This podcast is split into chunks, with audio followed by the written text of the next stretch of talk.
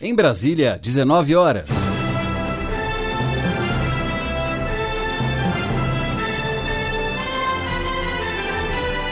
Está no ar a voz do Brasil. As notícias do governo federal que movimentaram o país no dia de hoje. Olá, boa noite. Boa noite para você que nos acompanha em todo o país. Terça-feira, 26 de março de 2019. E vamos ao destaque do dia: mais facilidade para idosos fazerem a prova de vida no INSS. Quem tem mais de 60 anos vai realizar esse processo também nas agências da Previdência Social. Daniele Popov.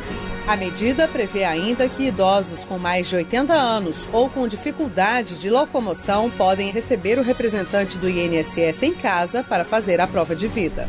E você também vai ouvir na Voz do Brasil de hoje? Petrobras anuncia mudança no reajuste do preço do diesel. E um cartão para caminhoneiros comprarem um combustível com preço fixo, Graziela Mendonça. Ideia é dar mais estabilidade nos preços para quem está em viagem. Daqui a pouco eu volto com mais informações. Combate à violência em conjunto com ações sociais de educação e saúde. O governo lança plano em parceria com estados e municípios. Leandro Alarcon. Na fase piloto serão selecionados cinco municípios com altos índices de criminalidade, onde as ações serão concentradas. Na apresentação da Voz do Brasil, Gabriela Mendes e Nazi Brum. E para assistir a gente ao vivo na internet, basta acessar www.voz.gov.br. A prova de vida, como o próprio nome já diz, é um meio de verificar se os segurados do INSS estão vivos e podem continuar recebendo benefícios, como aposentadoria e pensão. É a maneira que o governo utiliza para evitar pagamentos indevidos de benefícios e fraudes. A comprovação é feita uma vez por ano no banco em que se recebe o benefício. Mas agora, idosos e pessoas com problemas de locomoção vão contar com outras opções para fazer a comprovação.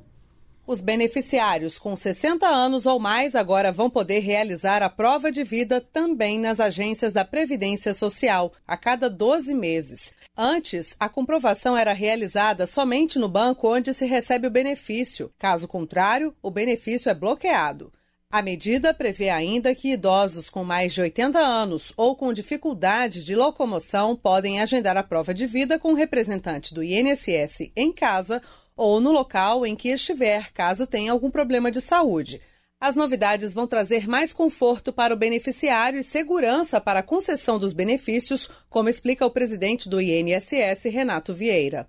Aumenta a segurança na concessão e na manutenção de benefícios para o INSS, para o beneficiário e, sobretudo, garante conforto, simplicidade e diminui burocracia nesse procedimento tão necessário e tão importante para a segurança da Previdência Social. Aposentado, seu Lázaro nunca deixou de se apresentar ao INSS. Assim que recebe a carta da Previdência, vai para o banco confirmar o benefício. Com problema na próstata e aguardando vaga para uma cirurgia na rede pública, ele aprovou a possibilidade de receber o representante do INSS em casa para fazer a prova de vida. Todo ano tem que mostrar que eu estou vivo por enquanto eu tenho condição de ir no banco, mas depois dessa cirurgia eu não sei como é que vai ficar. Se precisar chamar alguém do INSS para vir na sua casa. Pode vir, não tem problema nenhum. Para fazer a prova de vida nas agências do INSS, é necessário agendamento prévio pelo número 135. Com a comprovação anual, o Instituto tem segurança de que está pagando o benefício para a pessoa certa e diminui o risco de pagamento a quem já morreu ou não tem mais direito de receber. Reportagem Daniele Popov. A Petrobras anunciou novidades na forma de reajustar o preço do diesel e também um cartão de pagamento para a compra de combustível a preço fixo. A repórter Graziela Mendonça está ao vivo aqui no estúdio com a gente e vai contar as novidades. Boa noite, Graziela. Como vai ser essa mudança no reajuste de preços? Boa noite, Nazi, Gabriela e ouvintes da Voz do Brasil.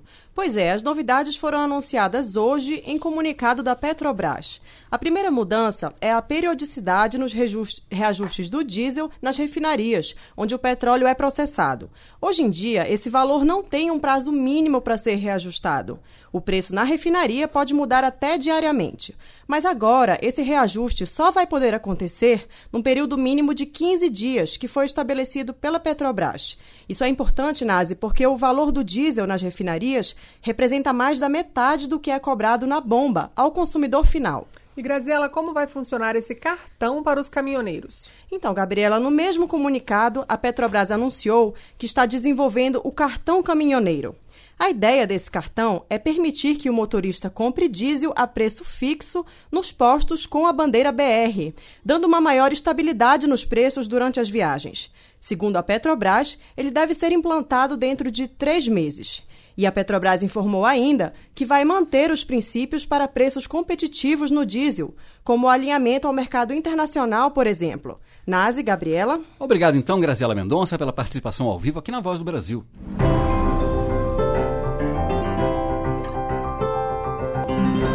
Combater a violência junto com políticas públicas nas cidades com os maiores índices de criminalidade. O governo federal vai atuar em parceria com estados e municípios e adotar uma série de ações voltadas para reduzir a violência. O plano vai começar em cinco municípios a partir do segundo semestre.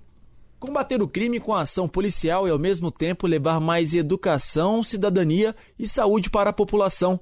Essa é a meta do plano anunciado pelo ministro da Justiça e Segurança Pública, Sérgio Moro, depois de se reunir com os ministros da Educação, Ricardo Vélez, da Cidadania, Osmar Terra, e do Desenvolvimento Regional, Gustavo Canuto.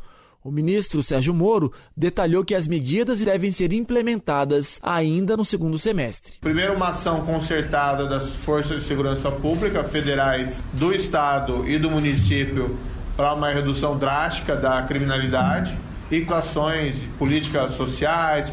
Na prática, vai ser feito uma espécie de um contrato entre a União, o Estado e o município, em que as três unidades da federação vão dar os braços para atuar em conjunto para a redução drástica da criminalidade nesses municípios que sofrem especialmente com elevados índices de violência. Na fase piloto, serão selecionados cinco municípios com altos índices de criminalidade, onde as ações serão concentradas.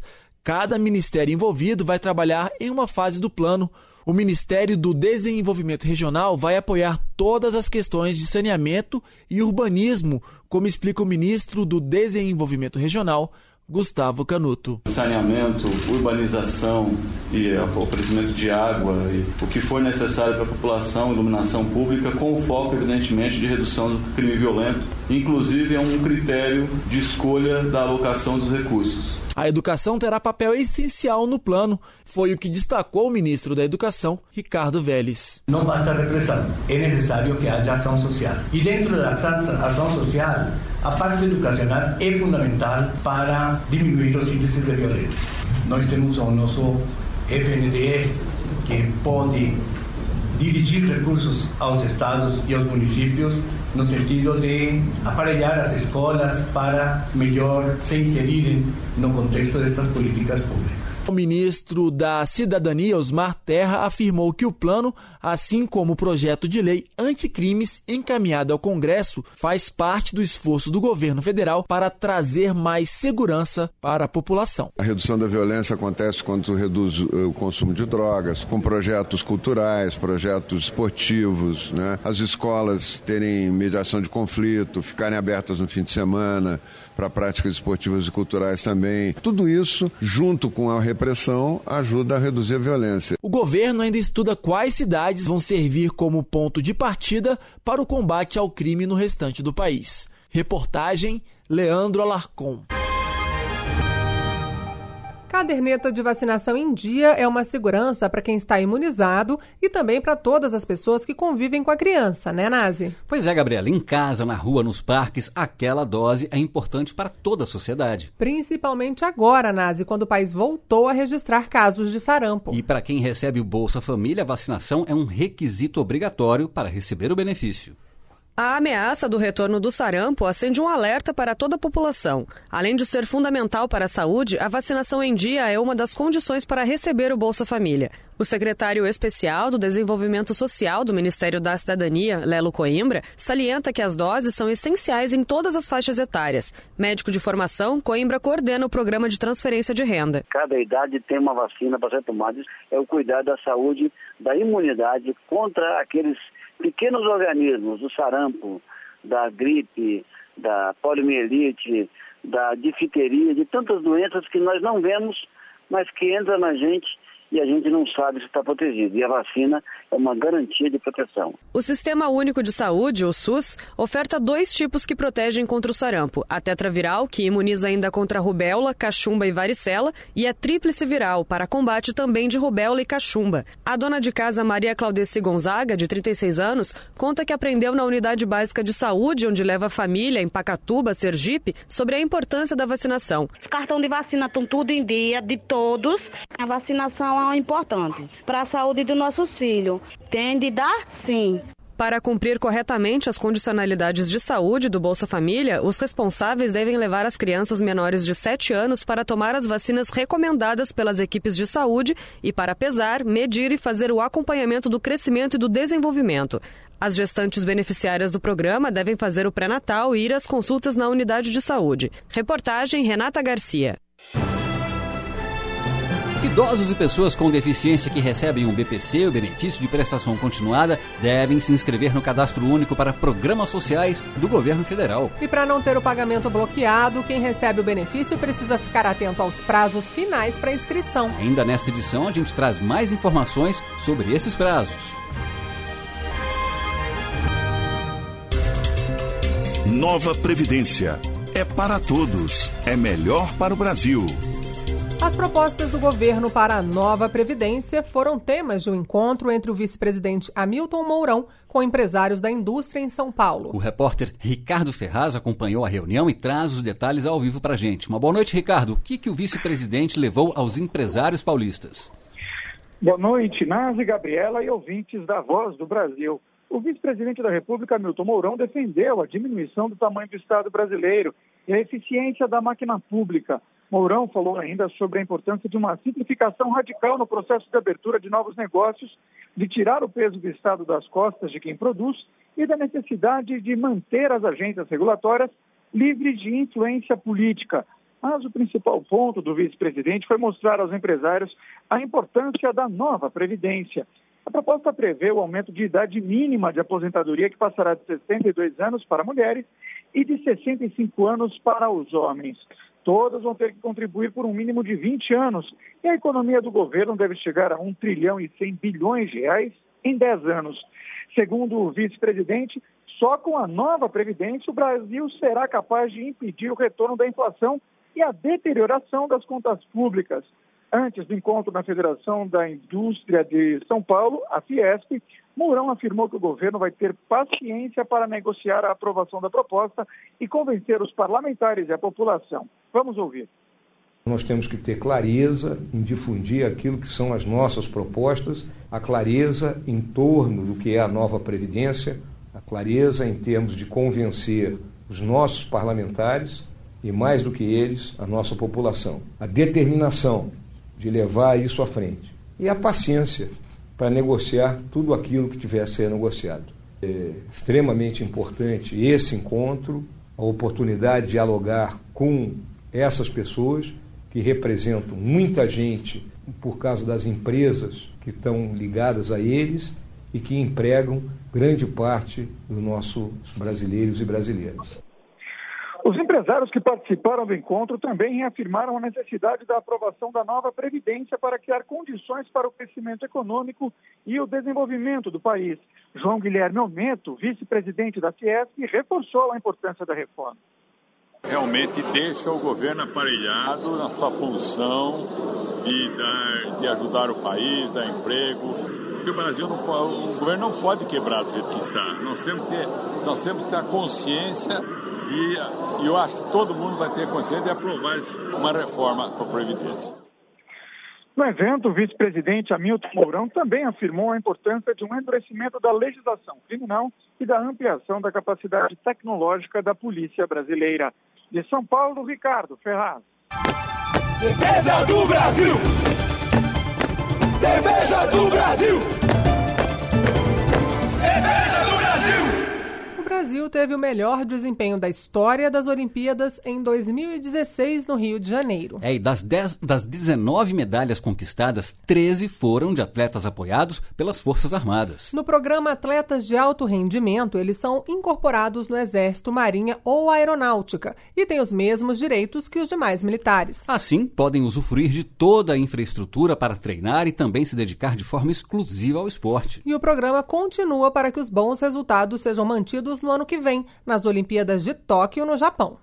Aos 15 anos, Angélica Malinverno deixou a casa dos pais em Farroupilha, no Rio Grande do Sul, para transformar um sonho em realidade, tornar-se jogadora de vôlei. Hoje, aos 29 anos, ela é atleta profissional na modalidade, vice-campeã do Pan-Americano de Toronto, no Canadá, e há três anos integra o programa Atletas de Alto Rendimento do Ministério da Defesa. O programa inclui 599 atletas e 32 modalidades, como boxe, basquete, judô, natação, ciclismo e atletismo. Com história de vida semelhante à de muitos outros esportistas brasileiros, a trajetória da sargento do Exército, Angélica, não foi fácil. Ela explica que a rotina do atleta é repleta de dificuldades e superação. As pessoas não têm muita noção de como é a vida do atleta. A gente olha só a parte do treinamento, ah, tá treinando, tal, é muito tranquilo. Mas é uma vida de muito sacrifício, é uma vida de muita abdicação, é uma vida muito regrada, com horários. A sargento Angélica destaca que sem o programa de alto rendimento das Forças Armadas, muitos esportistas não teriam a oportunidade de seguir em carreira profissional. Nós somos um país carente de esporte. Então, ter mais uma, uma grande estrutura por trás faz com que a gente tenha uma visibilidade melhor. Você dá, principalmente para os atletas de esportes individuais, a possibilidade de ter um treinamento melhor, de ir para uma competição que às vezes ele não conseguiria porque ele não tem um patrocínio. Desde sua criação em 2008 até o ano passado, o programa já investiu mais de 40 milhões de reais na preparação, no treinamento e no envio dos esportistas para competições. Os atletas contam com os benefícios da carreira militar, como o soldo, 13º salário, férias, entre outros incentivos, como informa o diretor do Departamento de Desporto Militar do Ministério da Defesa, General Jorge Antônio Smicelato. Apoio de seguro-saúde, apoio de assistência locais para treinamento e muitas outras possibilidades que, resumindo, dão estabilidade para que ele possa se dedicar-se exclusivamente ao seu treinamento. O processo de seleção para o programa de alto rendimento das Forças Armadas leva em conta as medalhas conquistadas durante a carreira dos atletas. Essas premiações são transformadas em pontos nos concursos para o preenchimento das vagas. Reportagem Lani Barreto.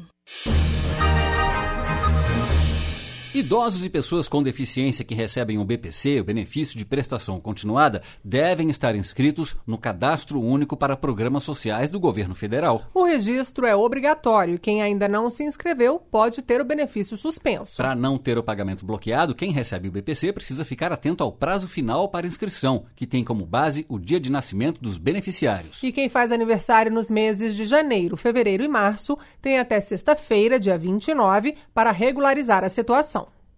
Mais de 1 milhão e 100 mil pessoas que recebem o benefício de prestação continuada, o BPC, ainda não fizeram a inscrição no cadastro único para programas sociais do governo federal. O registro é obrigatório e quem ainda não se alistou pode ter o benefício suspenso a partir de abril. Todos os beneficiários não inscritos estão sendo notificados pela rede bancária sobre as datas limite. Até o momento, mais de 3 milhões e 400 mil pessoas já registraram as informações na ferramenta do governo brasileiro. O diretor do Departamento de Benefícios Assistenciais da Cidadania, André Veras, ressalta que entre as vantagens de fazer parte do cadastro único está a possibilidade de participar de vários programas sociais do governo. Ele terá acesso a outros programas sociais do governo federal, como o Minha Casa Minha Vida e também a tarifa social de energia elétrica, além de possibilitar que o governo federal o conheça melhor, conheça melhor suas famílias, para que aperfeiçoemos a política pública voltada para essas pessoas mais vulneráveis. Para regularizar a situação e não perder o BPC, o Ministério da Cidadania estabeleceu um calendário para suspensões de acordo com o dia do aniversário de cada beneficiário. Quem recebe o BPC e faz aniversário nos meses de janeiro, fevereiro e março tem até o próximo dia 31 para regularizar a situação. Já o prazo para os nascidos nos meses de abril, maio e junho termina em 30 de junho. Os aniversariantes de julho, agosto e setembro têm até 30 de setembro. E os de outubro, novembro e dezembro podem se registrar até 31 de dezembro. As inscrições podem ser feitas nos Centros de Referência de Assistência Social, os CRAS, ou na Secretaria de Assistência Social do município. É preciso ter em mãos CPF, RG e comprovante de residência para o cadastramento. O BPC tem o valor de um salário mínimo e é pago mensalmente a idosos acima de 65 anos e pessoas com deficiência que possuem renda familiar de até 238 reais. Reportagem Diego Queijo. Em um mundo cada vez mais eletrônico, tem robôs que fazem de tudo, viu, Gabriela? Atendem ligações, montam carros e alguns nazi fazem até cirurgias. E tanta modernidade desperta a curiosidade de crianças e jovens pela ciência. Pois é, com a Olimpíada Brasileira de Robótica, estudantes de escolas públicas e particulares têm acesso a essa tecnologia e aprendem a fazer robôs. Aprendizado que pode começar cedo, já no ensino fundamental. O que vem à mente quando o assunto é robótica? Cálculos complicados, muita tecnologia e, é claro, robôs. E quando o assunto é Olimpíada? Atletas, esforço físico. E o que uma coisa tem a ver com a outra? Tudo a ver. Na Olimpíada Brasileira de Robótica, as máquinas são os atletas construídos por estudantes. E como qualquer competição, haja preparação. Na Escola Estadual Conde do Pinhal de São Carlos, São Paulo, os alunos nem se importam de esticar o horário das aulas para dedicar mais tempo aos robôs. Segundo o professor de física, Rogério Vargas, não falta empolgação na turma. Eles ficam alucinados, eles querem vir toda hora para cá, montar o robô. Alguns já queriam estar com o robô pronto agora. O estudante Jaime Bossa é um dos alunos. Apaixonado por robótica, vai participar da Olimpíada pela segunda vez. Aprendi muito mesmo uh, na parte de programação. Pode servir bastante no nosso futuro. As inscrições da Olimpíada Brasileira de Robótica deste ano estão abertas até 17 de maio. Nessa 13ª edição, podem participar alunos de escolas do ensino fundamental, médio e técnico. Na modalidade nível zero estão os estudantes entre 6 a 8 anos. Para os pequenos, uma forma de diversão com muito aprendizado, garante Tatiana Alves, coordenadora geral da Olimpíada Brasileira de Robótica. Eles vão para a escola porque a, a robótica tem esse caráter de atrair as crianças e os jovens para poder trabalhar nesse ambiente divertido de solução de problemas e de criatividade. A OBR tem apoio dos Ministérios da Educação e da Ciência, Tecnologia, Inovações e Comunicações e também do Conselho Nacional de Desenvolvimento Científico e Tecnológico, CNPq. Para Ivo Leite, coordenador de popularização da ciência do MCTI, os eventos aproximam os estudantes da ciência, uma aprendizagem que vai além da sala de aula. Pode melhorar a qualidade de vida nos seus serviços no seu dia a dia dentro de uma sociedade. Uma Olimpíada com ensinamentos para a vida toda. É o que conta a estudante Bianca Mendes, medalha de bronze na competição do ano passado. Vai me ajudar quando eu tiver um emprego a enfrentar situações, problemas, a ser criativa. Então eu acho que a robótica me ajuda bastante, como uma pessoa que no futuro vai ter um emprego logo logo. A inscrição para a Olimpíada Brasileira de Robótica é de graça. Os professores devem acessar o site oficial da OBR em www.obr.org.br. Reportagem Gabriela Noronha.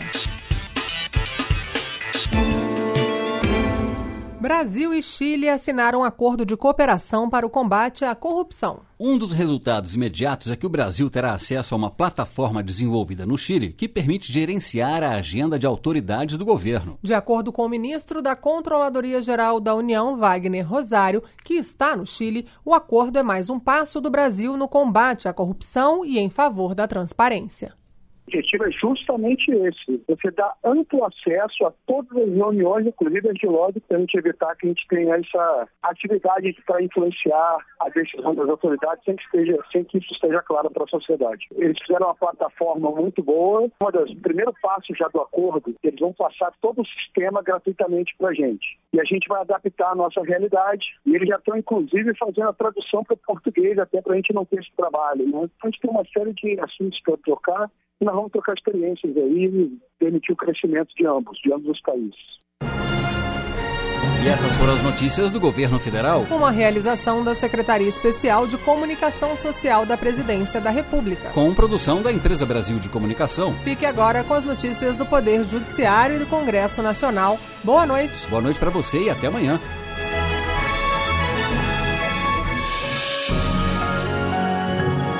Governo Federal. Pátria Amada, Brasil.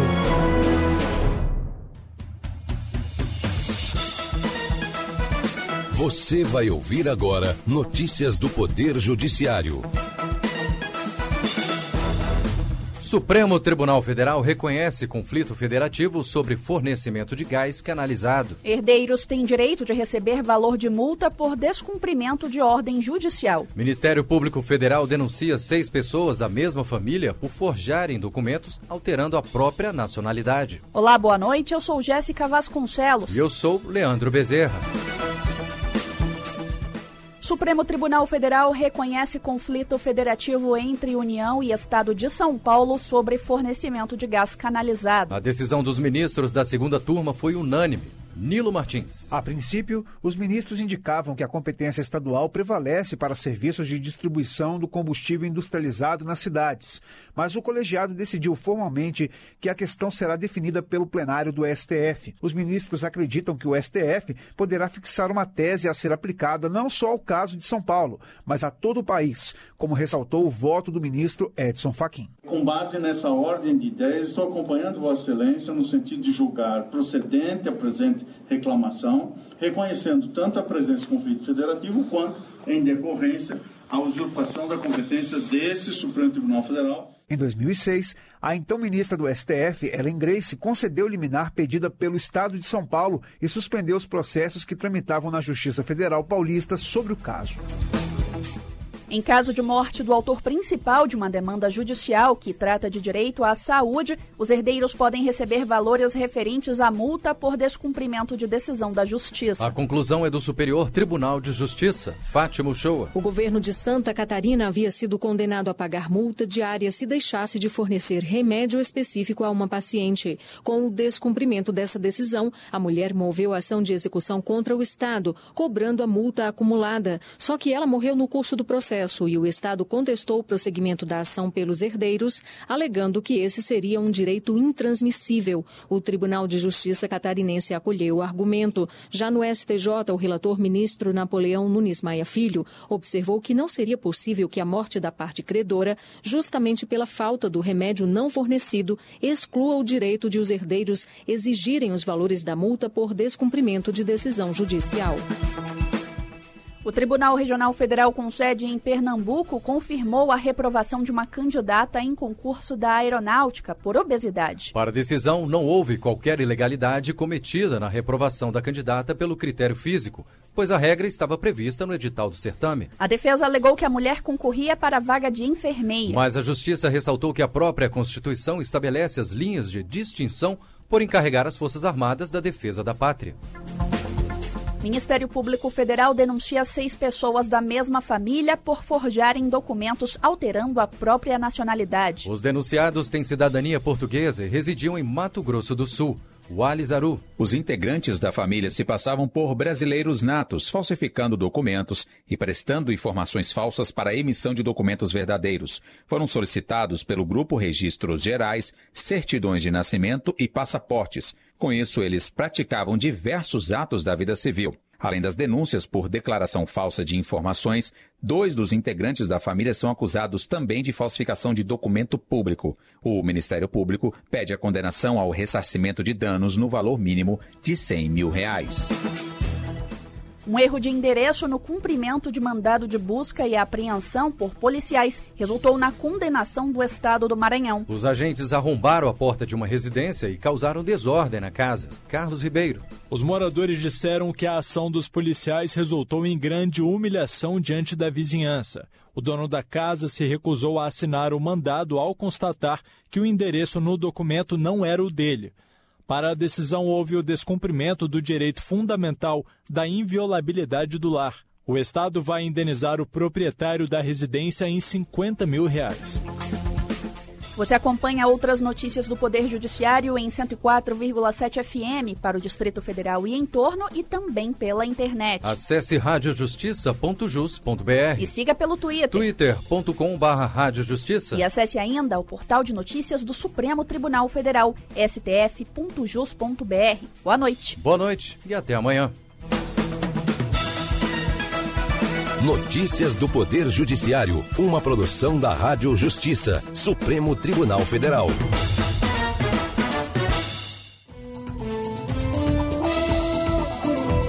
Está no ar, o Jornal do Senado. Eu sou Raquel Teixeira. Eu sou Jefferson Dalmoro. E estes são os destaques de hoje do Jornal do Senado, que começa agora. Senado aprova projeto que facilita cancelamento de TV por assinatura. Em audiência no Senado, o ministro de Minas e Energia anuncia investimentos no setor energético. Aprovado o uso de recursos do Fundo Nacional Antidrogas em projetos que atendam jovens infratores. Boa noite. Boa noite. 70% dos recursos do Fundo Nacional Antidrogas devem ser usados pelas prefeituras para financiar projetos que trabalham com jovens infratores. É o que diz o projeto aprovado na Comissão de Assuntos Econômicos e que pode seguir para análise da Câmara dos Deputados. Repórter Bruno Lourenço. O relator na Comissão de Assuntos Econômicos, Otto Alencar, do PSD da Bahia, defendeu a descentralização dos recursos e lamentou que esse dinheiro não esteja sendo totalmente aplicado. 2013 2017 foi executado em média 58% do montante dos recursos do FUNAI, ou seja, não uma aplicação integral, autorizado nas leis orçamentárias anuais. Em 2018, o agravamento da crise fiscal, a execução orçamentária do fundo chegou apenas a 2,7 milhões até agosto, em face de uma dotação de 118 milhões. O presidente da CAI, Omar Aziz, senador do PSD do Amazonas também criticou o contingenciamento de recursos dos vários fundos existentes e apoiou a descentralização. Eu sou 100% favorável a se destinar não 70%, mas 100% dos valores para se aplicar em políticas públicas antidrogas. E é nos municípios, não é nem no Estado, é nos municípios. O Ministério de Minas e Energia vai investir no setor energético brasileiro quase 2 trilhões de reais nos próximos oito anos. O anúncio foi feito pelo ministro Bento Albuquerque, que participou de audiência pública na Comissão de Infraestrutura. Repórter Yara Farias Borges. Em audiência na Comissão de Infraestrutura, o ministro de Minas e Energia, Bento Albuquerque, anunciou investimentos de quase 2 trilhões de reais no setor energético brasileiro. Um trilhão e meio em petróleo, gás e biocombustíveis 400 bilhões em energia elétrica e 80 bilhões para a área de mineração. Para garantir a fiscalização de barragens, o senador Jacques Wagner, do PT da Bahia, sugeriu exigir das mineradoras a contratação de seguro. Nós nunca teremos capacidade, o poder público, de fiscalizar o volume de barragens que nós temos. Se seguro for feito, a briga será entre gigantes, a mineradora e a seguradora. Já o ministro Bento Albuquerque considera a segurança das barragens uma responsabilidade do Estado. O Estado pode ter dificuldades, mas ele não pode abrir mão do papel dele. Eu acredito que nós temos todos os instrumentos para que acidentes semelhantes ao de Brumadinho não voltem a se repetir no nosso país. Senador Jaime Campos, do Democratas de Mato Grosso, defendeu o projeto dele que proíbe a nomeação de pessoa condenada pela prática de crime de violência doméstica contra mulheres para ocupar qualquer cargo público da administração direta, indireta e das estatais, enquanto perdurar os efeitos da pena. Ele lembrou que uma lei estadual com o mesmo teor foi sancionada neste ano no estado do Rio de Janeiro. Em Mato Grosso, Sergipe, Rondônia, Pará e Acre, há projetos semelhantes em análise nas, nas respectivas assembleias legislativas, acrescentou o senador. Meu projeto, a partir da modificação da Lei Maria da Penha, visa a uniformização dessa matéria em âmbito nacional, para vigorar em todo o território nacional. Ao tornar mais severa a resposta estatal, de forma de proibir a contratação de agressores, o projeto contribui para a prevenção da violência contra a mulher. O diploma Berta Lutz foi entregue pelo Senado a pessoas que se destacaram pela valorização do papel feminino na sociedade. Este ano foram 23 os homenageados durante sessão solene. A reportagem é de Floriano Filho. O diploma Berta Lutz é um reconhecimento às pessoas que se destacam na luta pelo protagonismo feminino na sociedade brasileira. O nome do diploma é uma referência à bióloga, política e diplomata Berta Lutz. Ela se tornou uma liderança liderança no movimento feminista pan-americano e foi precursora no Brasil na luta pelo direito do voto das mulheres, conquistado em 1932. O presidente do Senado, Davi Alcolumbre, do Democratas do Amapá, lembrou a luta de Berta Lutz para transformar padrões culturais e sociais brasileiros. E celebrar as realizações de algumas mulheres notáveis, representando todas aquelas que, contribuem para tornar nossa sociedade mais justa. A senadora Rose de Freitas, do Podemos do Espírito Santo, enfatizou como o simbolismo de Berta Lutz estimula a participação de mais mulheres na política e na sociedade. Ela continua sendo o símbolo dessa luta incansável e permanente é da ocupação pela mulher dos espaços na vida pública e nós sabemos disso de perto. Este ano foram homenageadas 23 pessoas, inclusive 11 que já não estão vivas senador Jorge Cajuru, do PSB de Goiás, apresentou proposta de emenda à Constituição que torna permanente o Fundo de Manutenção e Desenvolvimento da Educação Básica e Valorização dos Profissionais de Educação, o Fundeb. Ele lembrou que o fundo vale até o dia 31 de dezembro de 2020. Cajuru destacou que o fundo atende todas as etapas da educação básica por meio da distribuição de dinheiro oriundo dos cofres da União, dos estados e dos municípios para o financiamento do setor, num valor proporcional ao número de alunos matriculados. Achei por bem manter a cesta de recursos componentes do fundo, que passará a incluir percentual a ser definido em lei dos recursos provenientes da participação no resultado ou da compensação financeira pela exploração do petróleo e gás natural. Propusemos então que 60% de cada fundo estadual seja destinado ao pagamento dos professores da educação básica pública em efetivo exercício. Parlamentares sugerem a criação de um programa nacional de prevenção ao câncer de intestino. 36 mil novos casos são registrados no Brasil todos os anos. O tema foi debatido em audiência pública na Comissão de Assuntos Sociais. Repórter Maurício Desante. O câncer coloretal é o terceiro mais comum entre os homens e o segundo entre as mulheres. Um terço dos pacientes diagnosticados com a doença acaba morrendo. A melhor forma de prevenção é o exame de colonoscopia, mas o Ministério da Saúde ainda não tem uma política nacional de oferta desse procedimento. Um dos problemas é a falta de dinheiro no orçamento. Apesar disso, o governo vem mapeando alguns bons exemplos de unidades de saúde que poderiam ser replicados em todo o país. O senador Stevenson Valentim, do Podemos do Rio Grande do Norte, destacou que ajudaria também se a tabela do SUS fosse corrigida. Ele lembrou que o valor pago pelo exame de colonoscopia é muito abaixo do cobrado pelo mercado. Se é 112 reais, em contrapartida, se comparado com o valor cobrado nos particulares, que chega de, de 900 a 3 mil reais os exames, se isso não desmotiva um médico, eu, médico, oncologista, vou fazer nada pelo SUS, não ganho nada, estou trabalhando de graça. É mentira? A revisão da tabela do SUS está em discussão no Ministério da Saúde.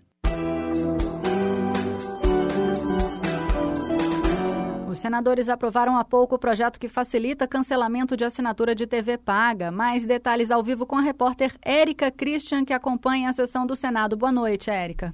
Boa noite, Raquel. Boa noite, ouvintes. A Agência Nacional de Telecomunicações, a Anatel, já tinha uma resolução que dava outras opções de cancelamento do serviço de TV, de TV paga que não fosse o telefone, mas com a aprovação do projeto da Câmara dos Deputados, o cliente poderá desistir da, da assinatura de TV pela internet ou mesmo presencialmente. O relator, senador Everton Rocha, do PDT do Maranhão, declarou que agora a vontade do cliente será respeitada. Ele não terá que ligar mil vezes e esperar um retorno da própria empresa. E o plenário também aprovou um projeto que obriga as universidades e faculdades a divulgarem o desempenho de todos os candidatos e não apenas daqueles aprovados no vestibular. O relator, senador Paulo Paim, do PT Gaúcho, destacou que os estudantes agora saberão as matérias que vão precisar dar mais atenção para as próximas provas. E o presidente do Senado, Davi Alcolumbre, do Democratas do Amapá, anunciou a criação de uma comissão de senadores para negociar com a Câmara dos Deputados a aprovação de projetos do Senado que estão parados na casa. E há uma expectativa de que Davi Alcolumbre se manifeste ainda hoje sobre a instalação ou não da CPI dos tribunais superiores. E os senadores devem votar ainda hoje um requerimento para desarquivar 144 projetos que poderão ser votados nos próximos meses. Érica Christian, ao vivo para o Jornal do Senado. Com trabalhos técnicos de Eliseu Caires, o Jornal do Senado fica por aqui. Acompanhe agora as notícias da Câmara dos Deputados. Boa noite. Boa noite, até amanhã.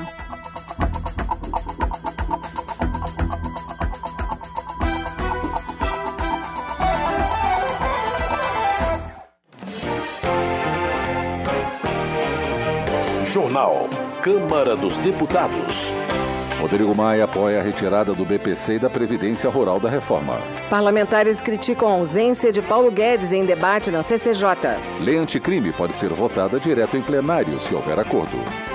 Boa noite. Se houver consenso entre os líderes partidários da Câmara, o projeto de lei anticrime apresentado pelo ministro da Justiça, Sérgio Moro, pode ser votado direto em plenário, sem passar por comissão especial. A informação é do presidente da Câmara, Rodrigo Maia. Segundo ele, as mudanças na legislação penal e processual penal serão votadas assim que os pareceres às propostas estiverem prontos. No momento, os projetos estão em um grupo de trabalho que tem 90 dias para sistematizar tudo. Mais detalhes com Silvia Munhato. O ministro da Justiça, Sérgio Moro, havia manifestado preocupação quanto ao atraso na votação da proposta anticrime enviada por ele. Mas a coordenadora do grupo de trabalho, deputada Margarete Coelho, do PP do Piauí, disse que a análise prévia vai acelerar a tramitação. Esse grupo de trabalho não tem qualquer interesse protelatório. Na verdade, nós estamos ganhando tempo, nós estamos adiantando o debate, nós estamos amadurecendo as propostas, a fim de que o plenário possa votar com segurança. O grupo é responsável pela análise do pacote do ministro Moro e de dois projetos elaborados pelo grupo de juristas, coordenado pelo ministro do Supremo Tribunal Federal, Alexandre de Moraes. Nesta terça-feira, na primeira reunião do grupo com integrantes do Conselho Nacional de Justiça, o ministro Alexandre de Moraes disse que outras propostas em tramitação na Câmara também serão avaliadas e o que o que menos importa é a autoria da proposta que vai resultar disso. Não importa a vaidade de redação, importa avançar pensar na ideia, porque nós temos que adotar uma nova filosofia para o combate ao crime organizado, que é priorizar né, o combate ao crime organizado. Para priorizar isso, nós temos que fazer alterações legislativas, até de cultura brasileira, né, cultura jurídica brasileira. O deputado Marcelo Freixo, do pessoal do Rio de Janeiro, concorda que é preciso uma proposta bem definida. Que não pode a gente achar que um tema relevante como segurança pública vai ser feito às pressas no Congresso. Isso pode piorar. Nós temos os maiores é, crescimento da população carcerária do planeta, uma medida de lei aqui, que é aumentar a população carcerária com o sistema carcerário que nós temos, pode aumentar a violência. O ministro Alexandre de Moraes explicou um dos pontos que considera fundamentais para combater o crime organizado. Hoje o combate é feito comarca a comarca, cada juiz na sua comarca. E o crime organizado ele não é municipal, não é só intermunicipal, ele é interestadual e mais, internacional. A ideia é a criação de varas para crime organizado, varas que combatam o crime organizado, regionalizadas que pega em várias, toda uma região, várias cidades, porque o crime atua dessa forma, e todas interligadas é, no sistema de inteligência, de produção de inteligência para facilitar até o trabalho da polícia. O grupo de trabalho que analisa mudanças na legislação penal e processual penal dividiu as propostas em temas e eles serão debatidos no grupo, inclusive com audiências públicas. Da Rádio Câmara de Brasília, Silvia Minhato. Segurança Pública. Alexandre Frota, do PSL de São Paulo, avalia que a política de segurança pública deve ser revista com urgência. Ele defende a aprovação do projeto de lei anticrime apresentado pelo ministro da Justiça, Sérgio Moro. Alexandre Frota também destaca a importância de o Congresso discutir a questão do abuso de autoridade. No entendimento do congressista, todo desvio de conduta de agentes públicos deve ser investigado.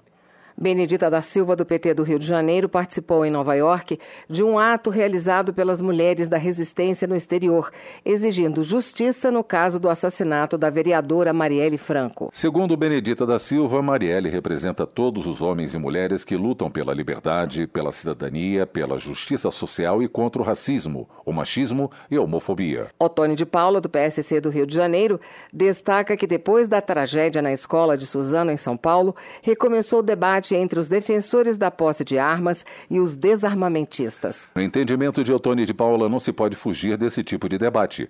No entanto, para ele, é certo que a atual geração está pagando um alto preço pela falta do temor a Deus. O deputado entende que a sociedade está sem limites e sem princípios. Márcio Gerri, do PCdoB, elogia a política de segurança pública implementada pela atual gestão do Maranhão. De acordo com ele, após décadas de abandono do poder público, o governo local investe na educação e cidadania dos detentos do sistema prisional do Estado, como forma de combate à violência.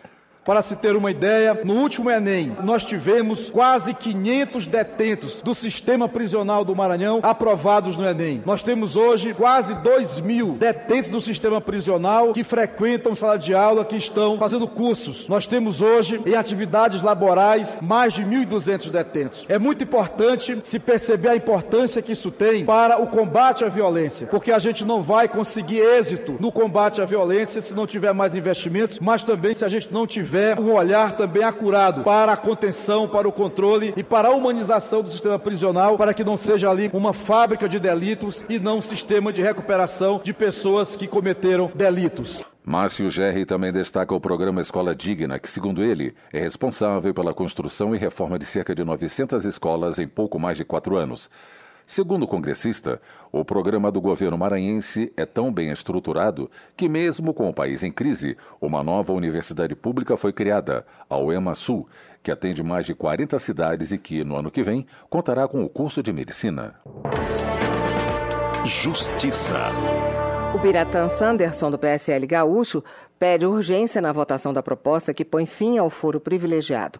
Para o deputado, o benefício é um verdadeiro disparate e precisa desaparecer do mundo jurídico no Brasil. O Biratã Sanderson lembra que a proposta já foi aprovada pelo Senado. Ele destaca que somente países como Venezuela, Bolívia e Colômbia mantêm o foro privilegiado. Segundo o parlamentar, países desenvolvidos como Alemanha, Inglaterra, Estados Unidos e Austrália não diferenciam os julgamentos criminais de autoridades e cidadãos comuns. Educação. O Ministério da Educação assinou portaria para regulamentar as emendas parlamentares que tratam do custeio da educação básica.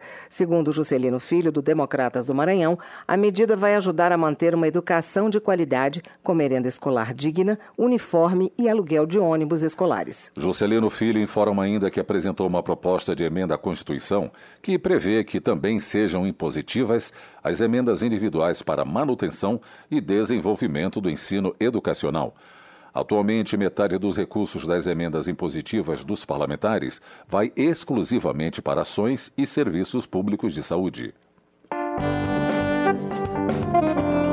Desenvolvimento Regional.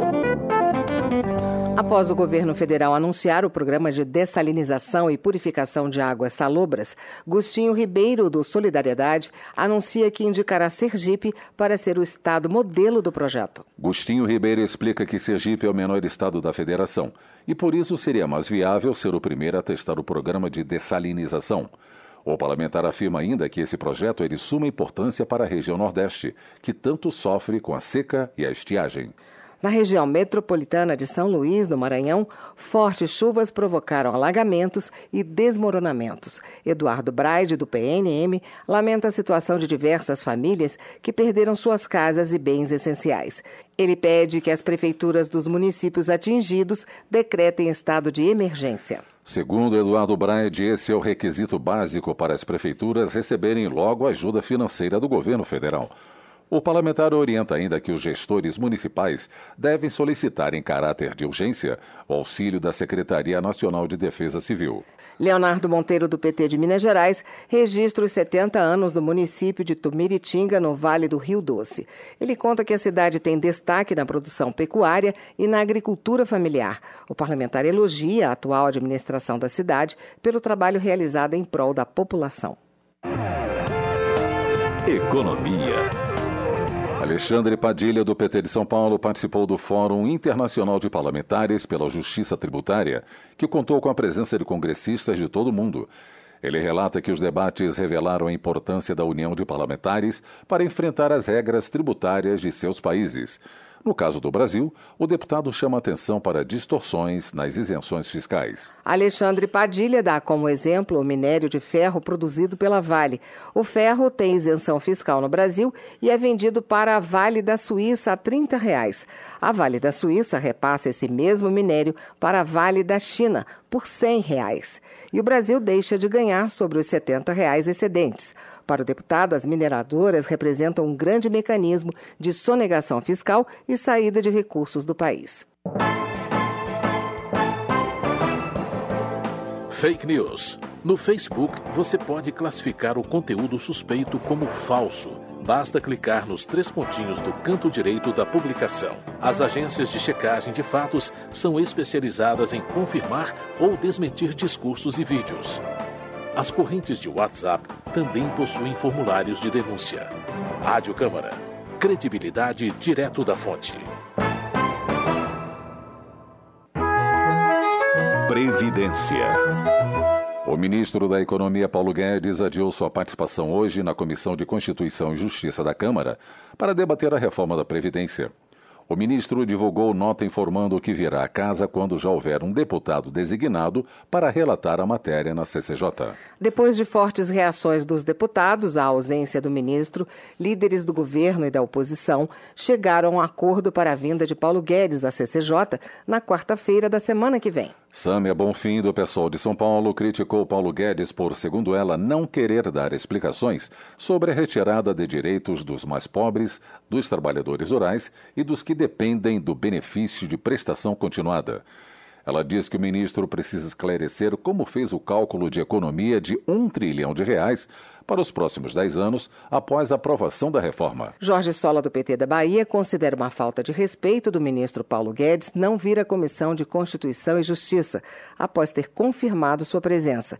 Para o deputado, Guedes demonstra com sua atitude que tem medo de enfrentar o debate. Também para Bira do Pindaré do PSB do Maranhão, Guedes não teve coragem para debater a reforma da Previdência com os deputados, porque não tem argumentos para defender as maldades propostas. Joseildo Ramos, do PT da Bahia, também diz estar decepcionado pela ausência do ministro Paulo Guedes na comissão. O parlamentar cobra explicações sobre alguns pontos da reforma da Previdência, entre eles, como será a regra de transição e também sobre a garantia de acolhimento vitalício para os fundos de pensão. No entendimento de Reginaldo Lopes, do PT de Minas Gerais, o ministro Paulo Guedes quer carta branca para destruir a Previdência brasileira. Ele argumenta que a reforma vai acabar com os direitos dos trabalhadores ao ampliar a idade e o tempo de contribuição para a aposentadoria. O parlamentar defende ajustes na Previdência, mas é totalmente contra a destruição da Seguridade Social. Henrique Fontana, do PT de São Paulo, vê a proposta de reforma da Previdência apresentada pelo governo federal como uma desestruturação da Previdência Pública.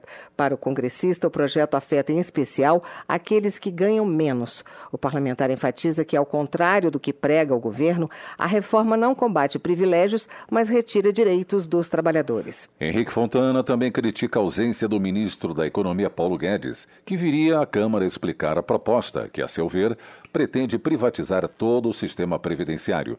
Para o parlamentar, a reforma do governo federal acentua a recessão.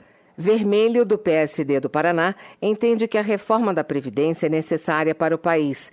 No entanto, na sua visão, os ajustes precisam ser feitos com responsabilidade, sem prejudicar quem mais precisa de proteção social, como os trabalhadores rurais e os que dependem do benefício de prestação continuada. Vermelho observa ainda que o debate sobre a proposta de reforma da Previdência ainda não foi aberto de forma clara para a sociedade. O parlamentar defende que as discussões se ampliem de forma límpida e acessível para que a população conheça exatamente os termos da reforma. Eduardo Costa, do PTB do Pará, divulgou nota apresentada hoje por líderes do governo anunciando o veto a alguns trechos da proposta da reforma da Previdência. O parlamentar cita o posicionamento contrário dos aliados nas alterações sobre o BPC e as regras de aposentadoria rural. Eduardo Costa considera que a Previdência é a melhor forma de distribuição de renda que existe ele lembra que grande parte dos municípios não vão existir se o benefício previdenciário for extinto. Integrante da Comissão de Constituição e Justiça, Rubens Bueno, do PPS do Paraná, defende a busca do consenso e o debate como base da boa política. Ele lembra que o governo tem como pauta prioritária a reforma da Previdência, mas ainda não conseguiu articular sua base de apoio. Segundo Rubens Bueno, dos 308 votos necessários para aprovar a proposta, 180 estão confirmados. O dado espelha, no entendimento do deputado, a dificuldade de articulação política do governo. Ele ressalta que, para aprovar a reforma, o executivo precisará convencer os parlamentares de que são justas as fórmulas propostas para o cálculo da aposentadoria. E o convencimento a que me refiro é no plano das ideias, não da liberação de emendas ou indicação de cargos. Não é o toma lá da cá. Precisamos mais gestão política por parte do governo. Quero dizer com isso que a área política do governo precisa acordar. Não faz articulação por osmose, e muito menos pelas redes sociais. Tampouco o resultado das urnas garante a aprovação de uma reforma desse porte. Todos nós sabemos que ela é necessária e há muitos anos sabemos que é preciso aprovar novas regras para a aposentadoria, para garantir a sua sustentabilidade no longo prazo. Defendemos uma reforma da Previdência para acabar com privilégios e estabelecer regras parecidas para com os trabalhadores. O déficit na conta da Previdência é uma realidade. Para Rubens Bueno, a inclusão de reformulação das carreiras dos militares, junto com a proposta de reforma da Previdência dos civis, é um equívoco e pode dificultar a tramitação da PEC no Congresso. Capitão Alberto Neto, do PRB do Amazonas, faz um apelo ao presidente da República, Jair Bolsonaro, para se aproximar mais do legislativo e melhorar o diálogo com o presidente da Câmara, Rodrigo Maia.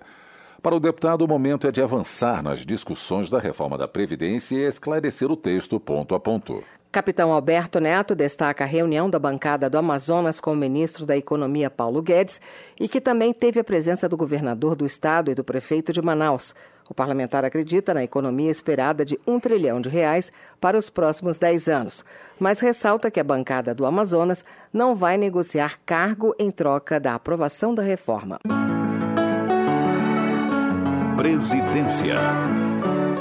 A iniciativa de diversos partidos de propor a retirada das alterações das regras do benefício da prestação continuada, o BPC, e da aposentadoria rural da reforma da Previdência foi elogiada pelo presidente da Câmara, Rodrigo Maia. O presidente destaca que esses dois temas têm baixo impacto fiscal, mas são polêmicos e dificultam o diálogo com a sociedade sobre a necessidade da reforma. Luiz Gustavo Xavier traz mais informações. O presidente da Câmara, Rodrigo Maia, afirmou ser positiva a iniciativa de diversos partidos da Casa de propor a retirada das alterações das regras do benefício da prestação continuada e da aposentadoria rural da reforma da Previdência. Para Maia, esses dois temas são polêmicos, dificultam o diálogo com a sociedade sobre a necessidade da reforma e têm baixo impacto fiscal. Acho que os dois temas é, têm mais atrapalhado do que ajudado a discussão da reforma da Previdência. O BPC e a aposentadoria rural não são, do ponto de vista fiscal, o principal problema, mas do ponto de vista é, da, de atingir as pessoas que mais precisam, são os que estão prejudicando mais o projeto.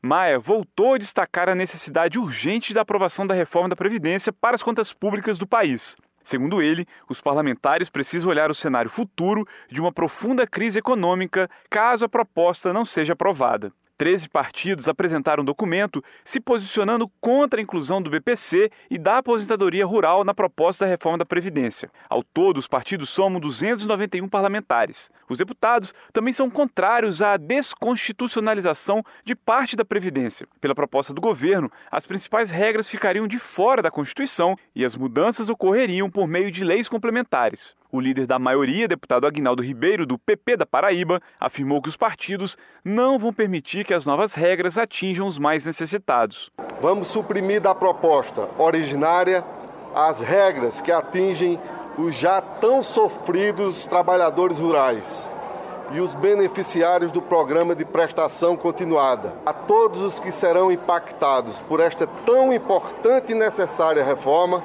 não permitirão a desconstitucionalização generalizada do sistema previdenciário do país. Partidos de oposição também se manifestaram contra o texto da reforma. Em reunião, seis partidos defenderam a rejeição completa da proposta encaminhada pelo governo de Jair Bolsonaro. Segundo o líder da oposição, deputado Alessandro Molon, do PSB do Rio de Janeiro, os partidos de oposição estão unidos contra a reforma. Nós estamos unidos contra esta proposta de reforma da Previdência e lutaremos para impedir que esta proposta seja aprovada. Essa reforma, se aprovada, vai agravar a principal chaga do Brasil, que é a desigualdade social. Por isso, nós não a toleramos. Juntos, os partidos de oposição têm 133 votos na Câmara. Para ser aprovada, a PEC precisa do apoio de 308 votos favoráveis. Da Rádio Câmara de Brasília, Luiz Gustavo Xavier. Termina aqui o jornal Câmara dos Deputados, com trabalhos técnicos de Everson Orani e locução de Tessia Guimarães e Paulo Gonçalves. Boa noite para você. A Voz do Brasil está de volta amanhã. Boa noite. Você ouviu A Voz do Brasil. Boa noite.